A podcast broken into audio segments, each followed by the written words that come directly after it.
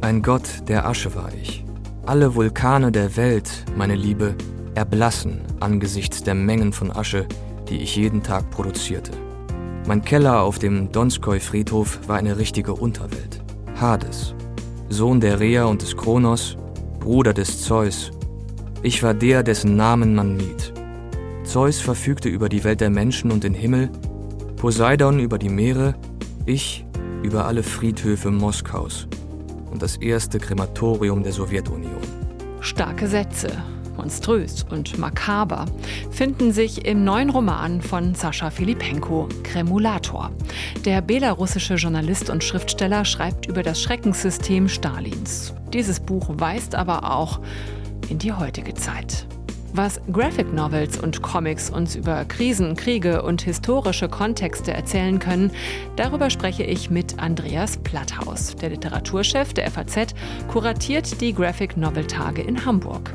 Sie sind durch die Form, durch diese unglaubliche Anschaulichkeit und auch natürlich ein größeres internationales Verständnis, was durch die Bilder erstmal geleistet wird, wahrscheinlich sogar fast besser geeignet als geschriebene Texte. Das sind also die Themen in dieser Ausgabe von Starke Sätze. Ich bin Nadine Kreuzzahler und sage Hallo zu 25 Minuten Literatur. Starke Sätze. Der Literaturpodcast von RBB24 Inforadio.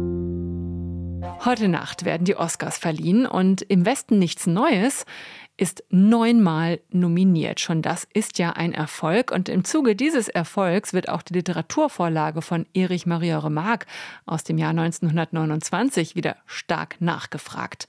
Vor allem die Taschenbuchausgabe. Seit November gibt es eine hohe Nachfrage nach dem Roman. Im Januar und Februar dann hat sie sich gegenüber den letzten Vorjahren sogar verdreifacht. So hat es eine Sprecherin des Verlags Kiepenheuer und Witsch auf Anfrage von dpa mitgeteilt. Die deutsche Netflix-Verfilmung von Edward Berger ist äh, seit Oktober auf der Streaming-Plattform zu sehen. Vorher lief sie für kurze Zeit auch im Kino. Ich bin gespannt auf heute Nacht. Eine traurige Nachricht aus der Verlagswelt kam letzte Woche. Der Verleger Vito von Eichborn, der Mitgründer des Eichborn Verlags, ist im Alter von 79 Jahren gestorben. Schon 1994 hatte er seinen Verlagsanteil verkauft und war seitdem freischaffend als Herausgeber, Literaturagent und Verleger von Vito Libro tätig. Er blieb wichtig in der Verlagslandschaft und hat bis zum Schluss das Buch hochgehalten. Das Buch ist eine Erfindung wie das Rad, der Löffel und die Hose, so hat er auf der Vito Libro Internetseite geschrieben. Wir können ästhetisch daran werkeln, die Grundidee ist zeitlos und nicht verbesserbar. Vito von Eichborn. Die Comic-Szene in Deutschland hat sich gemacht in den letzten Jahren. Darüber haben wir in starke Sätze immer wieder gesprochen mit Menschen aus der Szene. Und in den kommenden Tagen zeigt sich diese Szene bei den Graphic Novel Tagen im Hamburger Literaturhaus. Internationale AutorInnen kommen dort mit deutschen Comicstars auf der Bühne ins Gespräch. Und auch von Berlin aus kann man daran teilnehmen über einen Livestream oder auch in knapp zwei Stunden ist man ja auch mit dem Zug in die Hansestadt gefahren. Seit 2012 gibt es dieses Festival, die Graphic Novel Tage und äh, Kurator und Moderator ist Andreas Platthaus. Er ist Literaturchef der Frankfurter Allgemeinen Zeitung und ausgewiesener Comickenner. Hallo, Andreas Platthaus. Hallo, Frau Kreuzzahler. Graphic Novels und Comics sind ja längst im Feuilleton angekommen. Was interessiert Sie denn eigentlich an dieser Literaturform so besonders? Wie es weitergeht. Comics sind eine große Leidenschaft, die sich über mein ganzes Leben erstreckt. Das allererste, was ich überhaupt an Literatur in die Finger bekommen habe, noch bevor ich überhaupt lesen konnte, waren Comics. Und das hat mich unglaublich geprägt. Und ich würde behaupten, ich hätte mich niemals für ernsthafte Literatur interessiert, wenn ich nicht erstmal richtig tolle Comics gelesen hätte. Und darum möchte ich die bitte auch immer weiterlesen und bin brennend daran interessiert, dass so viele Menschen wie möglich merken, was für eine fantastische Erzählform das ist. Und gerade weil sich in den letzten Jahren so viel verändert hat in der Wahrnehmung, will ich einfach schauen, wie kann man das weiter begleiten? Was ergibt sich aus diesem schönen Faktum? Nutzt das den Comics? Nutzt das den Graphic Novels? Oder gibt es auch wieder Rückschritte, weil man sich jetzt bequem zurücklehnt? Erfreulicherweise würde ich behaupten, nein, genau das passiert nicht.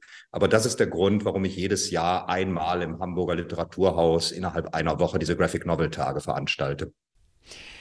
Jetzt kommen in den kommenden vier Tagen im Hamburger Literaturhaus äh, verschiedenste äh, Comicstars, aber auch Newcomer zusammen. Und das Besondere daran ist eben, es trifft jeweils ein äh, Deutscher, eine deutsche Zeichnerin oder auch Comicautor auf einen Vertreter, Vertreterin der internationalen Szene. Was ist denn die Idee dahinter?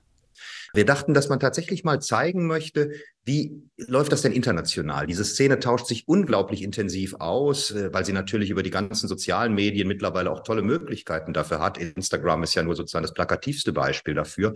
Aber gleichzeitig treffen sie natürlich gar nicht mehr so häufig in Person aufeinander. Und das wollten wir ermöglichen.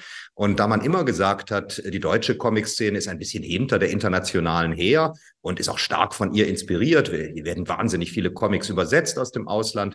Und wir gedacht, prüfen wir das doch mal. Was interessiert denn zum Beispiel auch die ausländischen Comic-Autorinnen und Autoren an ihren deutschen Kollegen. Was haben Sie denn da herausgefunden? Erstmal, dass sie die tatsächlich, sagen wir mal, wenn wir jetzt von Veteranen des Genres sprechen, vor 20 Jahren überhaupt nicht auf dem Schirm hatte. Man muss wirklich sagen, die ja, richtig beeindruckende Entwicklung der, der deutschen Comic-Szene ist ein Phänomen seit der Jahrtausendwende. Und das hat ganz stark mit den Hochschulen zu tun, wo einige Comiczeichnerinnen und Comiczeichner Lehrstühle bekommen haben, bezeichnenderweise niemals direkt für Comics, sondern immer für Illustration. Aber die haben dann in ihren Klassen sehr intensiv Comic-Ausbildung betrieben. Und dadurch ist in Deutschland eine Art von akademischer Ausbildung entstanden, die sehr frei ist, unglaublich stilistisch breit aufgestellt und in einer Intensität, wie sie erstaunlicherweise teilweise nicht mal in Frankreich oder Belgien an den Hochschulen existiert. Und dadurch haben wir großartige junge Zeichnerinnen und Zeichner in den letzten 20 Jahren kommen sehen. Und wir würdigen das auch bei den Graphic Novel Tagen in diesem Jahr mit einem neuen Experiment. Wir machen zum ersten Mal einen Abend, der nur ab, äh, jungen Absolventinnen gewidmet ist, von der Hamburger Schu äh, Hochschule für angewandte Wissenschaften. Das ist ohnehin die Kaderschmiede für den deutschen Comic per se durch die Professorin Anke Feuchtenberger. Und da werden wir drei junge Frauen haben, die in den nächsten ein, zwei Jahren ihre ersten Graphic Novels publizieren werden. Und die geben uns schon mal einen Vorgeschmack auf ihre Arbeit daran und was sie überhaupt erzählen wollen. Es geht ja los morgen, also am Montag, mit Tom Gold aus London und er trifft auf den Deutschen Jörg Mühle aus Frankfurt am Main. Was haben die beiden gemeinsam? Was erwartet uns da am ersten Abend? Sie haben vor allem gemeinsam ein Buch, äh, denn Jörg Mühle hat das jüngst erschienene Bilderbuch von Tom Gold übersetzt äh, aus dem Englischen. Und das Übersetzen von Comics, aber auch Bilderbüchern ist ein sehr spezielles Problem, weil man im Gegensatz zur normalen Literatur nicht beliebig viel Platz für die Übersetzung zur Verfügung hat. Ob Sie einen Roman von 500 englischsprachigen Seiten ins Deutsche übersetzen und dann 600 Seiten rauskommen, ist völlig egal. Dann drucken Sie eben 100 Seiten mehr. Das ist eine reine Kostenfrage. Ein Comic dagegen oder auch ein Bilderbuch ist so konzipiert, dass auf der Seite ein bestimmter Platz für den Text ist. Das heißt, Sie können nicht einfach eins zu eins übersetzen, was da passiert passiert. Und das interessierte mich und Jörg Mühle ist selber ein unglaublich erfolgreicher Bilderbuchzeichner, der vom Comic stark geprägt ist, obwohl er bisher noch keinen eigenen Comic gemacht hat. Aber ich glaube, das Sprechen darüber, wie man Sprache im Comic in andere Sprachen übersetzt. Das interessiert mich immens. Aber Tom Gold ist ein unglaublich wortmächtiger und anspielungsreicher Erzähler. Der macht auch einen wöchentlichen Strip im Guardian, wo er großartige, ja, sagen wir, Literaturbetriebscomics macht. Und die sind natürlich wahnsinnig literarisch ausgefuchst. Auch darüber werden, werden wir reden, wie das überhaupt in eine andere Sprache als das Englische zu bringen ist. Und natürlich zeigen wir ganz viel von beider Arbeiten. Dann äh, geht es auch noch nach Frankreich und äh, nach Belgien bei den äh, nächsten Abenden dann bei den Graphic Novel Tagen. Und ein Höhepunkt ist ja sicher auch der letzte Abend mit Emile Bravo und Flix. Ähm, da geht es um die berühmten Spirou Comics aus Belgien. Und Flix ist ja der erste deutsche Zeichner, der so einen Spirou-Comic zeichnen durfte. Unglaublich. Und es war auch ein, ein sehr spezielles Verfahren, denn der deutsche Verlag von Flix, Carlsen in Hamburg, hatte halt von Flix den Wunsch, bekommen. Also Spirou, das würde er auch mal wahnsinnig gerne machen und er hätte eine ganz tolle Idee, nämlich Spirou in die Zeit des Mauerfalls nach Berlin zu schicken. Und daraufhin musste man natürlich fragen bei den Rechteinhabern in Brüssel und die haben dann gesagt, naja, so richtig wissen wir nicht, ob wir das einem Deutschen zutrauen, aber er soll es mal machen und ihr dürft es dann in Deutschland publizieren. Es hat ihnen aber super gefallen, darum ist es dann auch auf Französisch erschienen, was für Flix natürlich ein unglaubliches Kompliment war. Und das Allertollste für ihn war, als es dann beim nächsten Mal, als er wieder eine Idee hatte, sofort grünes Licht aus Frankreich gaben, die sagten, ja, machen Sie das unbedingt. Und er hat eine sehr interessante Geschichte entwickelt, die in den späten, in den frühen 30er Jahren spielt, unmittelbar vor dem Machtantritt der Nationalsozialisten, auch wieder in Berlin. Diesmal mit dem Marsupilami als Hauptfigur, eine Nebenfigur aus Spirou, die aber selber wiederum sehr berühmt geworden ist. Und das verbindet ihn mit Emile Bravo, einem französischen Zeichner, der eine sehr beeindruckende, umfangreiche Geschichte über Spirou in der Zeit der deutschen Besatzung Belgiens erzählt hat. Und mit den beiden möchte ich darüber sprechen, wie man eine eigentlich etablierte Comicfigur plötzlich einfach mal in eine ganz andere Zeit versetzt und vor allem mit unglaublich ernsten Fragestellungen konfrontiert. Das ist auch ein Thema, was mich immer wieder beschäftigt, dass ja äh, Comics und Graphic Novels, obwohl ihnen das ja lange nicht zugetraut wurde, aber durchaus eben Themen wie aktuelle Krisen und Kriege und wirklich politische äh, Zusammenhänge auch wunderbar darstellen können und literarisch ähm, bildlich anspruchsvoll verarbeiten können. Wie sehen Sie denn da die Möglichkeiten von Graphic Novels und, und Comics? Sie sind durch die Form, durch diese unglaubliche Anschaulichkeit und auch natürlich ein größeres internationales Verständnis, was durch die Bilder erstmal geleistet wird, wahrscheinlich sogar fast besser geeignet als geschriebene Texte. Das Problem, das Comics haben, ist natürlich der Zeitaufwand bei der Produktion. Das dauert. Und das ist das große Problem von aktuellen Reaktionen der Comics auf zeitgeschichtliche Ereignisse. Jetzt in absehbarer Zeit kommt beispielsweise von dem äh, französischen Ze äh, von dem italienischen Zeichner Igor eine Reportage über die Ukraine heraus. Letztes Jahr war er da, er hat sich schon länger und in zwei anderen Bänden mit der Geschichte Russlands und der Ukraine beschäftigt und er ist letztes Jahr hingefahren und hat sich das angesehen und hat es immerhin geschafft, innerhalb von einem halben Jahr einen ganzen Comicband zu zeichnen. Aber ein halbes Jahr. Vieles von dem, was er erzählt, ist eben mittlerweile auch im Kontext der Entwicklung des grausigen Krieges dort eigentlich schon wieder Schnee von gestern. Also wird es einfach nur eine Herausforderung sein, wie erzähle ich das so, dass es heute immer noch Interesse für sich beanspruchen darf. Und diese Herausforderung kitzelt, zumindest dann, wenn es gelingt, eben wirklich das Allerbeste aus dem Comic heraus, nämlich das Zeitlose an einem Zeitereignis. Und was vor allem unglaublich populär in den letzten Jahren geworden ist, ist der biografische Comic. Geschichten von Künstlerinnen und Künstlern, von Schriftstellerinnen, Schriftstellern, überhaupt von Personen der Zeitgeschichte. Und das können Sie durchdeklinieren von der Antike bis in die Gegenwart. Und ich habe gerade gestern mit einem österreichischen Zeichner, den ich sehr schätze, Nikolaus Mahler, zusammengesetzt gesessen und der erzählte mir, dass er gerade an einer Kafka-Biografie sitzt als Comic. Und klar, die erscheint nächstes Jahr zum 100. Todesjahr von Kafka. Man wird bei historischen Daten einfach nicht überrascht von Ereignissen. Herr Platthaus, äh, zum Abschluss noch. Sie haben ja vorhin schon zur Einleitung erzählt, ähm, wie Sie auch äh, durch Comics, durch Graphic Novels so ein bisschen an Literatur überhaupt erst kamen. Was war denn so der erste Comic, der Sie beeinflusst hat? Und vielleicht haben Sie noch einen, einen Lesetipp eines Comics, einer Graphic Novel, die Sie in letzter Zeit besonders beeindruckt hat. Also klar, es ist kein großes Geheimnis und das habe ich auch immer sehr, sehr klar gesagt. Ich wäre ohne die Entenhausen-Geschichten des, des Disney-Zeichners Karl Barks nicht derselbe Mensch, der ich jetzt bin. Also ich würde mal behaupten, fast alles, was in meinem Leben passiert ist, verdanke ich meinem Interesse für, für die Welt von Entenhausen. Ich habe die allertollsten Menschen in meiner Umgebung dadurch kennengelernt. Ich bin durch die Sprache der Übersetzerin Erika Fuchs, die diese Comics über Jahrzehnte hinweg für die Mickey Mouse Hefte übersetzt hat, glaube ich, überhaupt erst darauf aufmerksam gemacht worden, wie großartig man mit Sprache arbeiten und auch spielen kann. Was in letzter Zeit ganz fantastisch ist, äh, sind die Arbeiten einer französischen Comiczeichnerin, Catherine Meurice, die gerade auch als allererste Zeichnerin, es gibt nämlich auch keinen Vorläufer, der ein Mann gewesen wäre, in die Akademie Française aufgenommen worden ist. Da sieht man die literarische Bedeutung, die ihr in Frankreich zugemessen worden ist. Und Catherine Meurice hat eine autobiografische Geschichte namens Die Leichtigkeit verfasst. Das ist ein Comic, Der erzählt, wie sie das Attentat auf Charlie Hebdo überlebt hat. Das ist einerseits unglaublich eindrucksvoll und das ist grafisch in einer Art einfallsreich und innovativ. Ich habe wirklich sehr wenig beeindruckenderes in den letzten 20 Jahren gelesen. Und diese Frau ist, glaube ich, die legitime Nachfolgerin von Sampé in der Qualität der Zeichnung und in dem unglaublich scharfen Blick auf die Gesellschaft und speziell die französische Gesellschaft. Ich kann jeden Band von ihr empfehlen, aber die Leichtigkeit ist bisher ihr bester. Vielen Dank, das macht sehr neugierig. Andreas Platthaus äh, war das. Er ist Kurator und Moderator der Graphic Novel Tage, die morgen am Montag, am 13. März in Hamburg beginnen und dann bis zum 16. März internationale und deutsche Comic-Stars, Autorinnen und Zeichnerinnen zusammenbringen auf der Bühne. Und die Veranstaltungen können Sie auch via Livestream von Berlin aus verfolgen. Sascha Filipenko nimmt kein Blatt vor den Mund. Als Journalist und Schriftsteller hat er immer wieder die Mächtigen in Russland und Belarus kritisiert. Er kommt aus Belarus, schreibt auf Russisch und hat in St. Petersburg gelebt, bis er vor drei Jahren mit seiner Familie ins Exil musste. Heute lebt Filipenko in der Schweiz.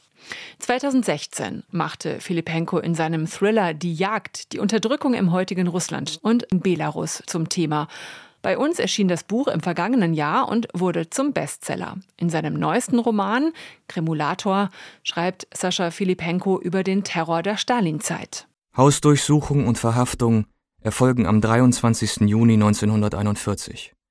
Alles zusammen dauert sechs Stunden. Ein Routinevorgang, und doch ist die Atmosphäre angespannt. Tags zuvor hat Deutschland der Sowjetunion den Krieg erklärt.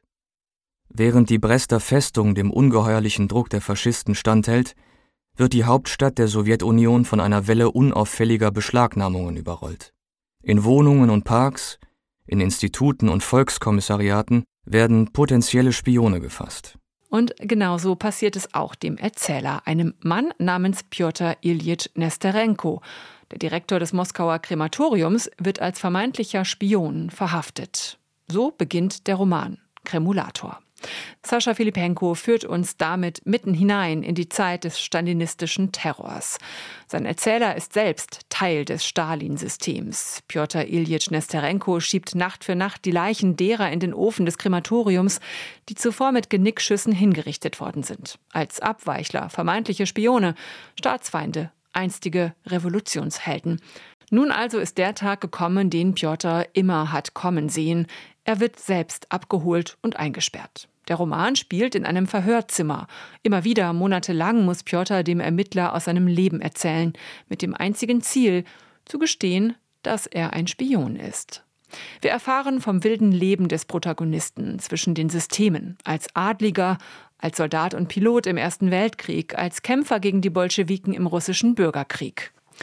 Wie er nach Konstantinopel flieht, in Belgrad, Sofia und Warschau landet, schließlich als Taxifahrer in Paris dann zurückkehrt nach Moskau und sich in den Dienst der Sowjets stellt. Immer im Blick dabei die Liebe seines Lebens, Vera, eine Schauspielerin. Der Roman gliedert sich in mehrere Verhöre. Es gibt Tagebuchauszüge, Auszüge aus Protokollen und Berichten des Geheimdienstes und die Gedanken, die Nesterenko sich in der Zelle macht, zwischen den Verhören. Zwischen dem vierten und dem fünften Verhör verstreichen mehrere Wochen. In diesen monotonen, endlosen Tagen denke ich an das, was ich schon erzählt habe, und versuche zu erraten, in welche Richtung Perepeliza unser nächstes Gespräch lenken wird. Weißt du, meine Liebe, das Schwierigste ist, dass ich nicht weiß, wo wir sind. Im ersten Akt oder am Höhepunkt. Dabei spielt Filipenko geschickt mit der Frage, gibt er uns die Wahrheit preis? Was von dem, was er im Verhör erzählt, ist wahr? Alles in diesem Buch ist wahr, selbst das Erfundene, so ist es diesem Roman vorangestellt. Sascha Filipenko hat jedenfalls für sein Buch viel recherchiert. Den Krematoriumsdirektor Nesterenko gab es tatsächlich. Mit Hilfe von Akten des Geheimdienstes konnte er dessen Leben rekonstruieren.